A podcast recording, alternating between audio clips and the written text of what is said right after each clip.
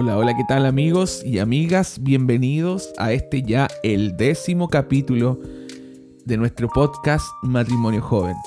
Y como ya te habrás dado cuenta, tengo una voz más profunda porque sí, estoy un poco enfermo. Pero aquí siempre es bueno compartir con ustedes y así que nos sube el ánimo también. Pero como siempre no estoy solo, esta historia es de a dos. Mi amor, saluda. Hola a todos, sean muy bienvenidos y bienvenidas. Estamos contentos ya eh, por estar en este décimo capítulo de nuestra primera temporada. Así que, y como siempre te digo, sin más preámbulos, vamos a lo que vinimos. Bueno, hoy es un capítulo bastante especial, más que nada porque como te comentaba al inicio, ha sido una semana compleja para mi salud, he, he estado bastante enfermo, pero ya hoy estamos bastante mejor ya, recuperándonos, reviviendo, eh, gracias a, la visita al médico y los remedios que él me dio, así que estoy bastante mejor y también un agradecimiento a mi esposa que, que me ha cuidado todos estos días en estado moribundo. He estado de enfermera. Bueno, yo quiero saludarlos a todos, eh, también contenta porque ya el Mario está mejor de salud. Y bueno, ya como es costumbre, siempre estamos como enviando algunos saludos a las personas que nos escuchan. Y esta semana le quiero mandar un saludo especial a la Danitza, que hablé durante la semana con ella y me decía que siempre nos escucha. Así que le mando un abrazo apretado y muchos saludos y gracias también a todos por estar escuchándonos siempre y por sus comentarios de apoyo. Sí, saludos Dani. Es fue emocionante cuando nos, le contaste la de que que nos estaba escuchando y así también un saludo a todos los que nos escuchan acá en Chile, a nuestra familia, a nuestros amigos y a las personas que se han dedicado este tiempo para escucharnos y, nada, es rico saber que les está, como siempre les decimos, que les está sirviendo y que les está siendo agradable este podcast, que nosotros sí lo hacemos con mucha dedicación y con mucho cariño, destinamos este tiempo para compartirles nuestra historia de amor y nuestras decisiones en torno a eso. Así que en base a eso, el capítulo que les traemos el día de hoy es, es un preámbulo ya al momento en el cual nosotros nos casábamos y nuestra boda. Hoy le podríamos, bueno, el segundo capítulo de, que está ya en, en Spotify y en las diferentes plataformas, le llamamos la idea de casarnos, donde ahí te contamos cuándo nosotros comenzó a surgir la idea de casarnos, te contábamos ahí que, que sucedió cuando ya llevamos 3, 4 años, pero es que nos toma mucho tiempo también casarnos. Y, en, ese, en ese tiempo hemos ido deambulando a través de estos capítulos, hemos ido contando las diferentes cosas que tuvimos que pasar para casarnos. Pero considerando eso, ya hemos, hemos tocado muchos temas que, que nosotros no, nos tocó y diferentes decisiones que tuvimos que tomar. Pero ya llegamos a un punto en que llegó eh, que esa idea, que era la idea de casarnos, ahora se transformó en la realidad de casarnos. En síntesis, llegó el momento de casarnos. ¿Qué comenzó a suceder? Diferentes cosas, porque es muy distinto cuando tú tienes una idea a cuando esa idea se comienza a materializar. ¿Y cómo a nosotros se nos comenzó a materializar? Eh, más que nada porque, como te contábamos anteriormente en los diferentes capítulos, ya unimos nuestra idea y nuestro mundo se comenzó a unir, se transformó se empezó a transformar, perdón, en solo un mundo y empezamos también a, a que esta decisión se, cimentara en los logros que también nosotros estábamos teniendo.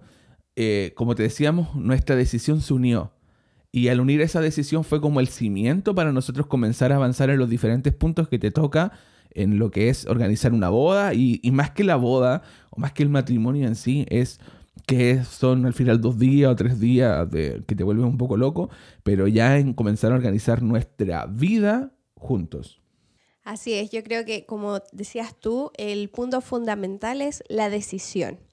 Más allá de todo, y desde ahí ya comienza a construirse este, este nuevo mundo juntos, pero está en el momento en que ya ambos deciden y están en ese mismo, en esa misma sintonía, por decirlo de alguna forma.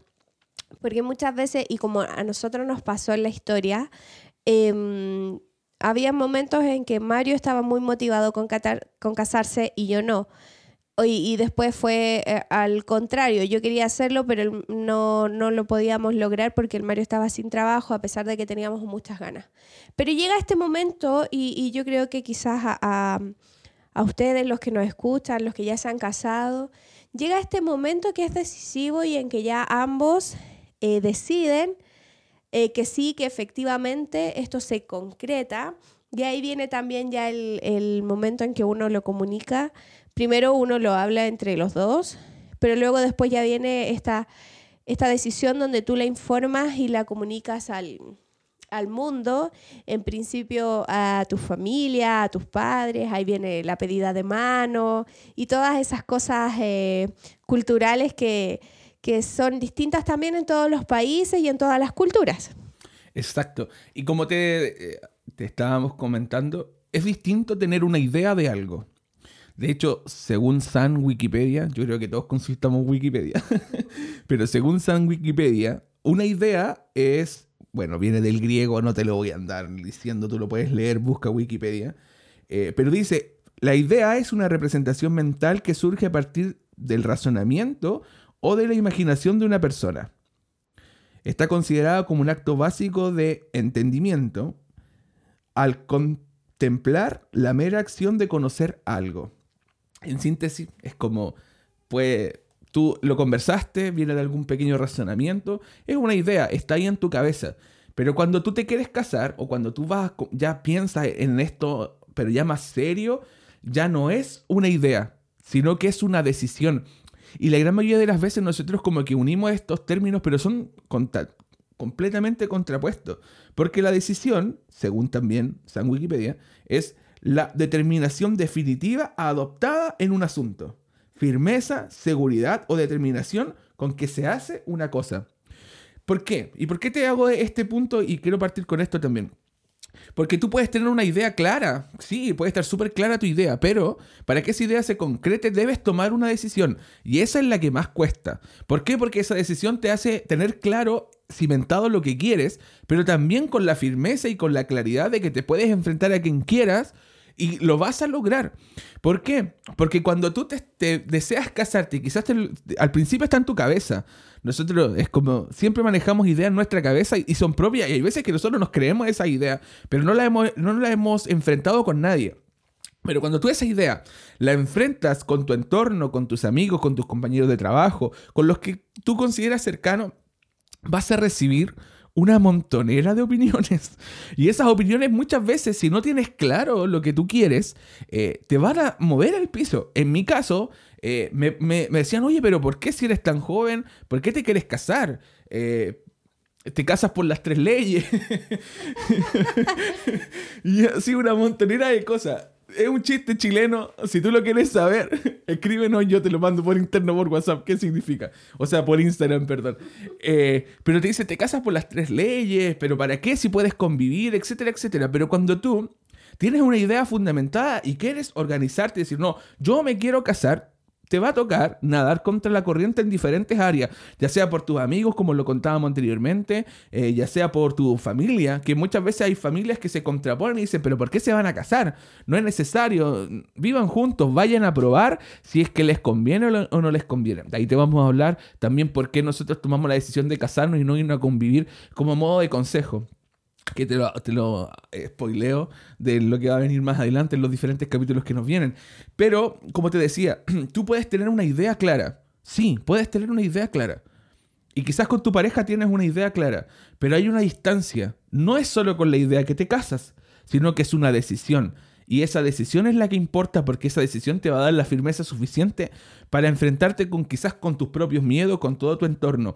Quizás, perdón, quizás muchas veces eh, los matrimonios fracasan porque solamente mantienen una idea mental y no, no, no tomaron decisiones correctas. Y cuando tú estás en este plan de matrimonio, debes tomar las decisiones correctas. Y esas decisiones correctas, ¿cuáles son? Las que apoyan la decisión de casarte. Y, muchas veces lo que cuesta es aterrizar, poder eh, ya fundamentar esta idea que está solamente en tu cabeza eh, pero llevarla a la realidad. Y también porque, eh, como decías tú, muchas veces, bueno, sabemos que hoy en día el matrimonio no es muy bien visto, la gente, a mí igual en el trabajo, más que nada en el trabajo era todo, pero ¿para qué te vas a casar? Eh, como que te vas a arruinar la vida. Como esos tipos de comentarios que eh, también yo creo que si tú estás en el otro lugar, eh, a veces no son tan apropiados, porque si ya la persona lo decide, más que nada yo creo que uno tiene que apoyar. De hecho, nosotros por eso es una de las razones por las cuales hicimos este podcast. Porque cuando nosotros nos casamos, como que recibimos mucho consejo negativo. Mucho era como, oye, no seas loco, ¿para qué te vas a casar? Etcétera, etcétera. Entonces nosotros por eso quisimos hacer este podcast. Porque queremos ser unos promotores del matrimonio. Y que, y como te hemos ido contando nuestra historia, no ha sido también eh, toda perfecta. Hemos pasado diferentes circunstancias. Después te vamos a contar las circunstancias que tuvimos que pasar también en nuestra historia de matrimonio. Porque todo no ha sido perfecto. Pero sí ha sido positivo, sí nos ha hecho bien, porque algunas de las cosas que se hacen difíciles te hace bien estar cansado y tener un complemento al lado. Por eso nosotros hicimos este podcast y esa es la idea, de que tú te enganches con la idea del matrimonio y que el matrimonio se viene y que para nosotros no funciona. Así es, y que para nosotros es súper provechoso y que también eh, somos promotores de, esto, o sea, del compromiso que uno toma, en este caso eh, civilmente, ante la ley y también ante Dios, como lo hicimos nosotros. Pero más que eso, es, como yo te aconsejo a, a que, bueno, puede que tú tengas una mala experiencia tal vez de matrimonio, pero no, no podemos llevar al otro la mala experiencia que tuvimos nosotros. Quizás sí aconsejar, pero aconsejar para bien, tal vez en base a tu experiencia, pero no decir el matricidio, eh, te va a arruinar la vida, en fin, porque al final uno ve, hasta mi papá de repente se tiraba esos chistes, entonces... o de repente íbamos por ahí, habían unos novios en auto y, la gente le grita, te arruinaste la vida, etc. Entonces, es como muy mal visto hoy en día, sobre todo si, uno es más joven. Pero como te decíamos, al final para nosotros esta decisión ha sido buena, ya vamos a cumplir dos años de casados y ha sido súper provechosa en, en todos los sentidos. Bueno, y en base a eso tuvimos que irnos como preparando para el matrimonio, obviamente para enfrentarnos a quienes teníamos que tomar las decisiones o como te decía la Eve, en, esos eh, temas culturales como avisarles a nuestros familiares, a pedida de mano, de, que es como simbólica más que nada, porque si, si mi suegro hubiera dicho que no, no hubiéramos casado igual, ¿no? claro, quizás sin el apoyo de ellos, mi suegra, pero no hubiéramos casado igual, son, son actos simbólicos. Pero los teníamos que hacer y ser obedientes también en, en hacerlo, porque lo considerábamos así, considerábamos que es lo correcto. Pero uno de los puntos que te queríamos comentar también de cómo nosotros fuimos construyendo esta idea ya más racional, más que esta idea, esta decisión de casarnos y este compromiso que estábamos adquiriendo, primero que nada es ser independiente, es lograr esa independencia, ya sea emocional y económica, para poder dar este paso del matrimonio.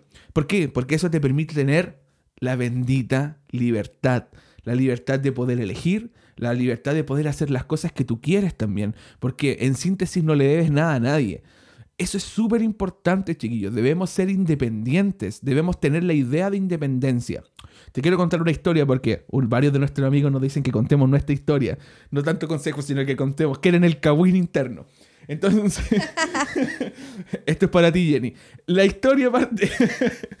no, el asunto es que hubo un momento en que nosotros, cuando teníamos estas ganas de casarnos, y, yo estaba sin trabajo y todo el asunto. Mis papás se acercaron a nosotros porque nos veían medio eh, angustiados, medio complicados porque queríamos casarnos y yo estaba sin trabajo. Entonces un día mi papá me dice, bueno, la casa de mi papá tenía tres dormitorios, entonces había un dormitorio desocupado. Entonces en base a eso mi papá y mi mamá con súper, con mucho amor, nos dicen, chiquillos, pero si ustedes quieren casarse, yo sé que ahora es tan complicado, pero cásense y por último, yo les paso la pieza de atrás y ustedes pueden vivir ahí tranquilos, no los vamos a molestar. Y de hecho, yo creo que mis papás nunca nos hubieran molestado, hubiese sido, no, eh, hubiese sido bueno, pero no hubiese sido lo perfecto.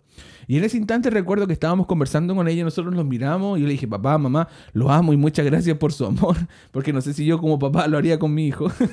muchas gracias por su amor, pero le dije, papá, si nosotros nos queremos casar, tenemos que ser independientes. O sea, yo los amo y gracias por esto, pero tenemos que luchar nosotros por esta idea de casarnos y de vivir y ser independientes em- emocional y económicamente. Mi papá nos miraron, me acuerdo que nos miraron y dijeron, sí, tienen razón.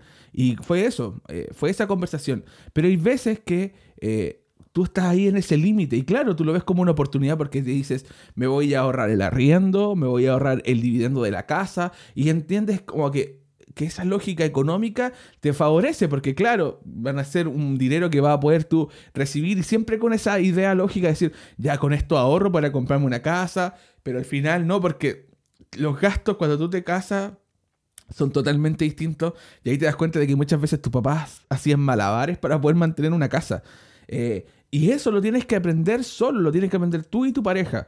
¿Por qué? Porque al final cuando estás subsidiado, cuando esta decisión se te subsidia, no es una decisión, sigue siendo una idea.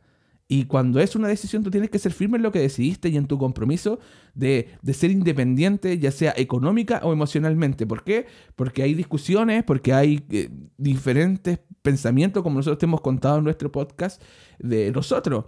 Y eso también hubiera afectado a la relación. ¿Por qué? Porque las casas son chicas, porque se hubiera escuchado las discusiones, o porque nosotros no hubiéramos podido ser lo que quizás estaba planeado que fuera nuestro matrimonio. Y ahí en parte los problemas, porque en su gran mayoría muchas veces la gente tiene este tipo de problemas, pero es porque tomaron malas decisiones que no las fundamentaron en decisiones, sino que se mantuvieron en la idea. Así es, yo creo que la clave eh, cuando tú ya decides casarte o, comprometerte aún más eh, algo más serio con tu pareja, debe ser independiente. Y, e independiente en todas las áreas de qué esto significa. Lo mismo que conversabas tú eh, de armar tu propio mundo, porque esto es tan importante así como cuando nace un bebé, en el cual, según las herramientas que tú le vas entregando, vas formando el carácter de este niño a medida que él vaya creciendo. Esto es lo mismo. Cuando tú te comprometes e inicias este nuevo matrimonio, es como un bebé que nace también y que se empieza a formar y que tiene que ir creciendo, que se tiene que ir alimentando y nutriendo pero de lo que le estás entregando tú también. O sea, lo importante y lo fundamental es que podamos desprendernos eh, quizás de este, en este caso, por ejemplo, si tú eh, vives con tus papás, si eres regalón o regalona, no quiere decir que tienes que dejar de serlo, pero sí tú ya, en base a la idea que tienes, tomas esta decisión y comienzas este nuevo mundo en el que formas con tu pareja, en el cual ya no eres solo tú, sino que juntos forman un nuevo mundo. Y para eso es fundamental. Y también el punto de ser independiente emocionalmente. ¿Y a qué nos referimos con esto? A que muchas veces, eh, o a lo mejor muchos de nosotros somos medios mamones, medios papones, eh, pero te das cuenta que cuando tú generas esta independencia empiezas a crecer. Yo siempre le digo al Mario, eh, yo ahora, ya casada de dos años, he aprendido mucho en el sentido de cosas que, ya sea desde lo más rutinario, que es pagar las cuentas, aprender cosas de la casa que a lo mejor antes no hacías, eh, a ser independiente, a ser más grande, ya sea para relacionarse en el trabajo. Eh, pero tu vida también va eh, aprendiendo y cambiando para bien en este sentido. Y esto solo lo logras en base a cuando tomas este paso de independizarte, de independizarte, de ya aprender a depender em, que tú eres el que comanda esta vida y que tú eres el que navega en base a esto y el que dirige esto también. Y que ya no están ahí los papás para protegerte, a pesar de que siempre lo siguen estando, pero sin embargo ya te das cuenta eh, de que estás eh, tu esposo y tú. A nosotros nos pasó, bueno, el Mario tuvo COVID hace unos meses atrás y, todo este tiempo de cuarentena que hemos tenido, y ahí uno dice, pucha, en verdad estamos los dos, estamos el uno para el otro.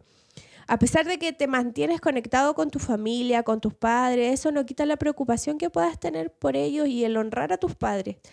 Eh, pero sin embargo, en, estos, en estas circunstancias, realmente te das cuenta de que tú ya eres un nuevo mundo con tu pareja y de que ya eh, los lazos de cariño obviamente nunca se cortan pero ya eh, formaste tu familia y en base a eso ya tienes esa independencia en todos los sentidos como, como te lo habíamos dicho.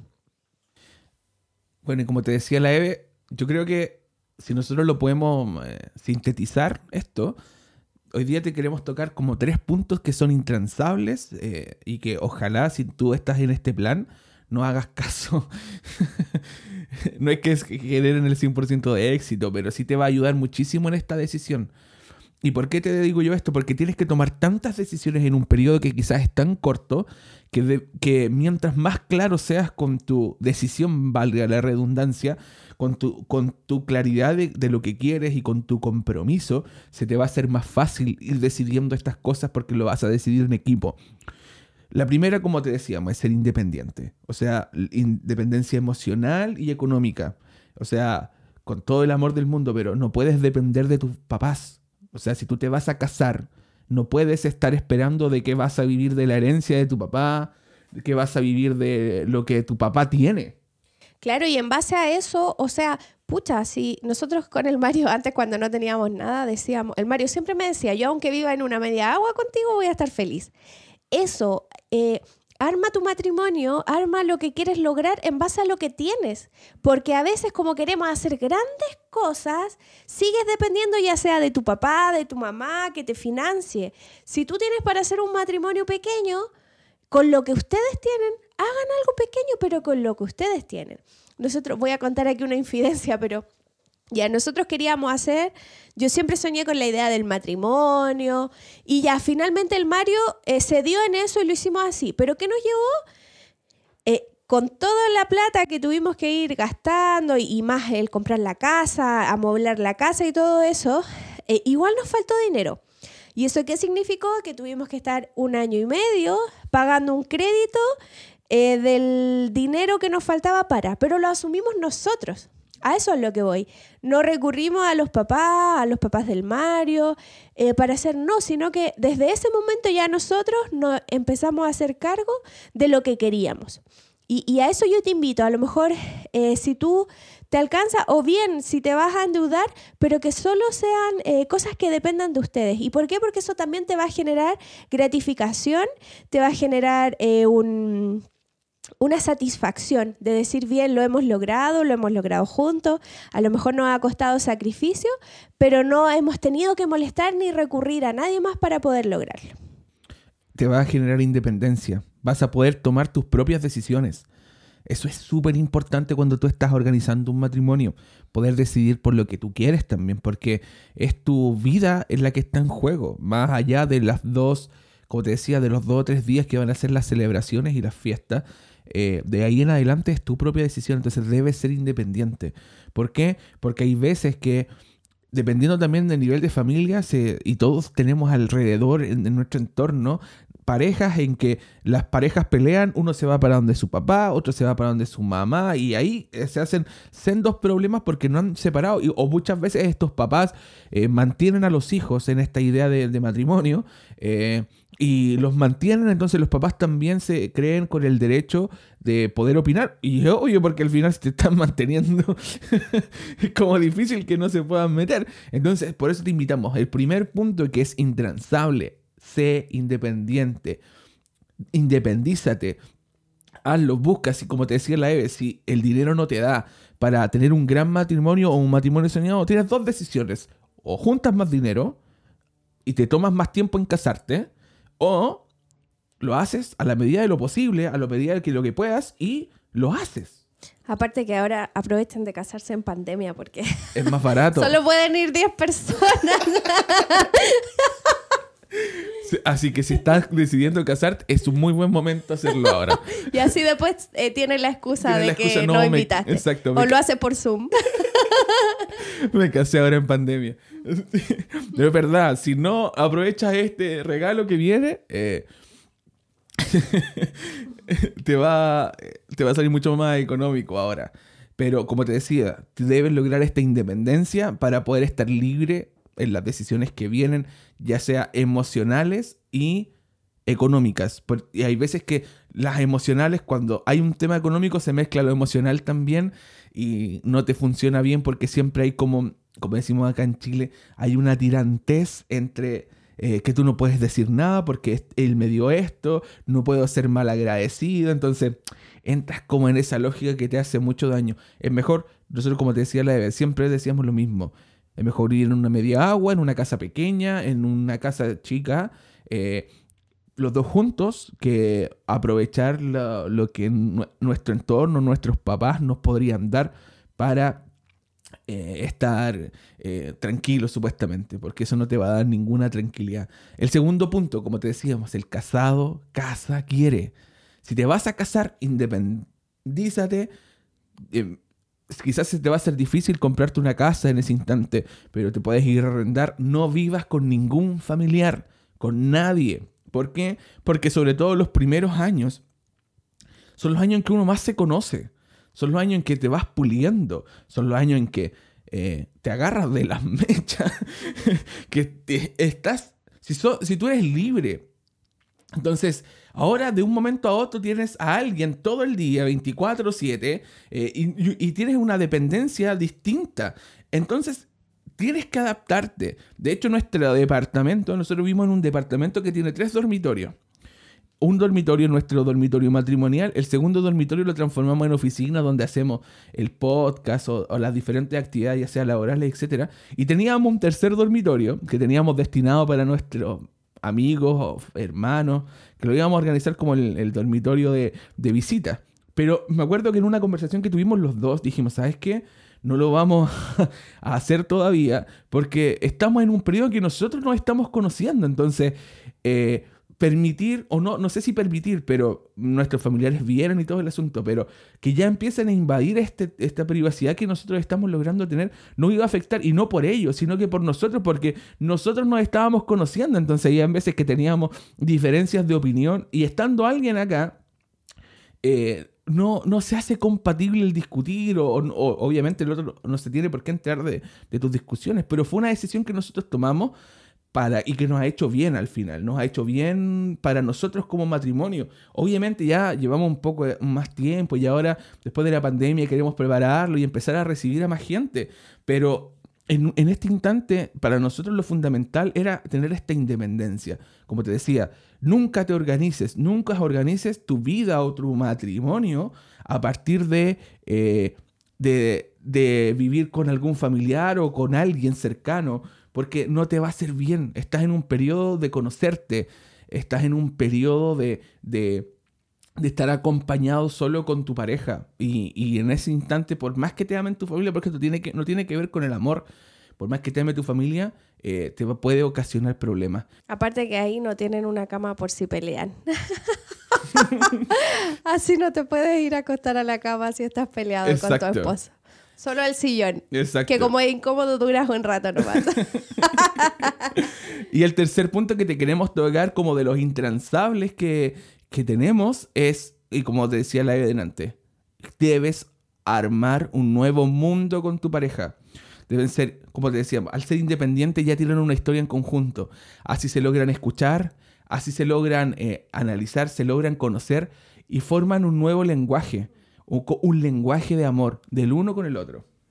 Exacto, empiezas a formar rutinas también, rutinas de la hora que te levantas, las horas que comes, porque por ejemplo nosotros ya tenemos nuestra rutina armada y es muy diferente quizá a la rutina que yo tenía cuando vivía con mis papás y que el Mario tenía cuando vivía con sus papás, porque en base a tu nuevo mundo, quizá a lo mejor en la casa de tus papás te levantabas muy temprano, en cambio acá ya uno se levanta más tarde y lo otro, el, el poder vivir solo que haces, si tú no querés lavar la losa, no la lavas, no tienes a nadie Em, diciéndote, oye, ¿por qué no lavaste la losa? Porque tú puedes tener muy buenos suegros.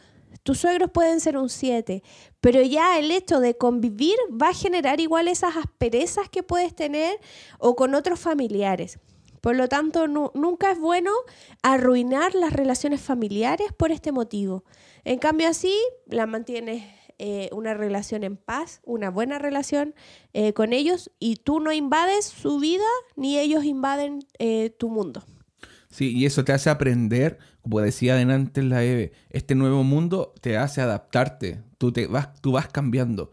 Por poner un ejemplo, a mí siempre me ha costado mucho, y aquí en esta parte mis papás se van a reír, eh, me ha costado mucho levantarme temprano. Yo soy muy bueno para dormir, a mí me gusta dormir, aunque cada vez, bueno, mientras va avanzando la edad, uno va despertando más temprano. Pero a mí me, me encantaba dormir, entonces como siempre me ha encantado dormir, eso hace que, que, yo siempre ande corriendo o en las mañanas digo, ya, esos 5 minutos más se transforman en 15, se transforman en 20 minutos más. Y al principio de nuestro matrimonio, bueno, paréntesis, la Eve es todo lo contrario, aparte que es mujer y la mujer de por sí se levanta mucho más temprano que el hombre.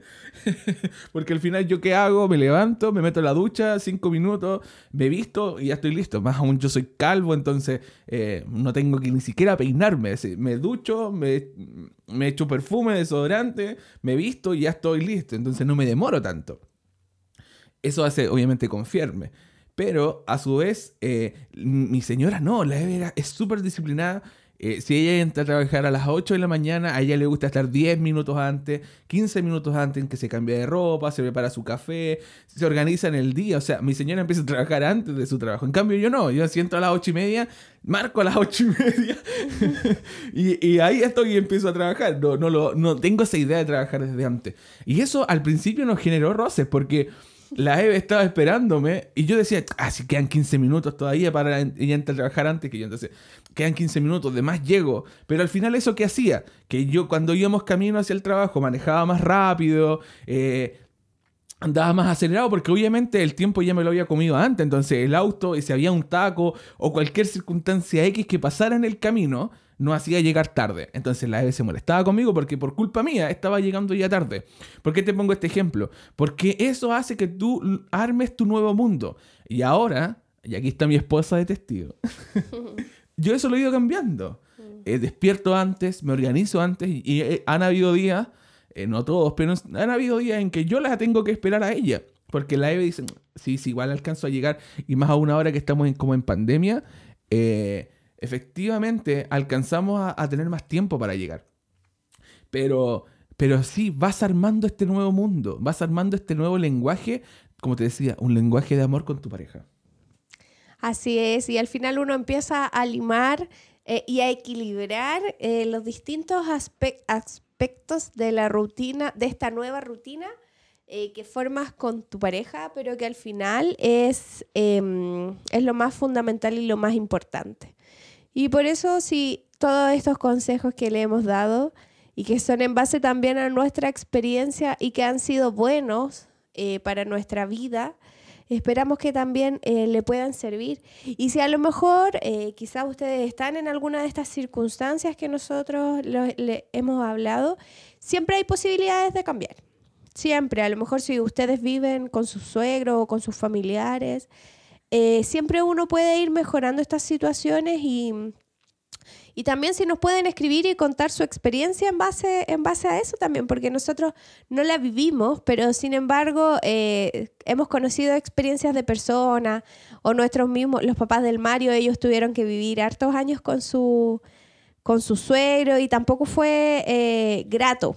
Por eso mm. te digo, por más buenas personas que puedan ser tus suegros o tus familiares, eh, nunca va a ser em, óptimo vivir juntos, ya cuando tú estás en pareja. Claro, porque no tiene que ver con un tema de amor, tiene que ver con un tema de que efectivamente son dos mundos distintos y tú tienes que armar tu propio mundo, porque invades el mundo de tu familia en este caso.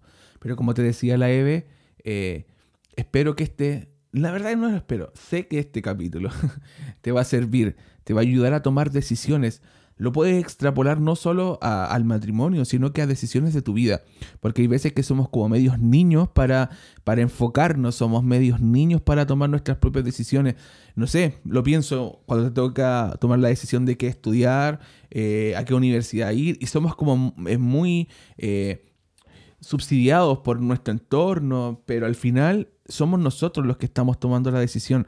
Eh, quizás puede que llegue un momento en que no, encuentres apoyo de nadie. Sí, se te va a hacer difícil, pero si es tu sueño y, te esfuerzas por él, eh, lo vas a lograr. Se logra, chiquillo. Es difícil. Nosotros, como te decía la Eve, quizás pagamos un año y medio eh, un, crédito que quizás mermó nuestros otros sueños de, matrimonio. Quizás tuvimos que ordenar, organizar nuestras finanzas de otra manera.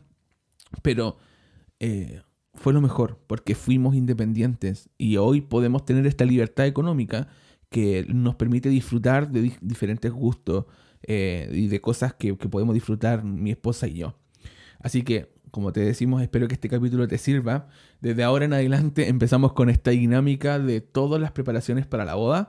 Así que, así como hoy día te dimos tres puntos intransables, desde, la desde el próximo capítulo te vamos a empezar a dar consejos para la boda qué es lo que tienes que pensar, qué es lo que tienes que hacer. Te vamos a contar nuestra historia con los banqueteros, con las personas que, que están trabajando para nosotros, las decisiones, etcétera, etcétera. ¿Dónde no casarse? sí, los puntos que tienes que, que tener claro para organizar una boda.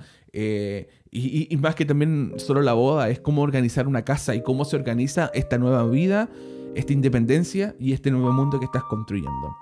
Así que desde ya muchas gracias por escuchar este capítulo. Espero que te haya servido, espero que te guste. Y nada, como siempre te digo, síguenos en nuestras redes sociales, matrimonio.joven en Instagram, matrimonio joven en YouTube por si nos quieren escuchar. Y, y, nada, por sobre todas las cosas, muchas gracias por el tiempo que nos das y espero que este capítulo te vaya sirviendo. Así es, que estén muy bien. Gracias por escucharnos a todos, les mandamos un abrazo, que tengan una muy buena semana y como siempre nos vemos el próximo domingo. Chao, chao. Chao.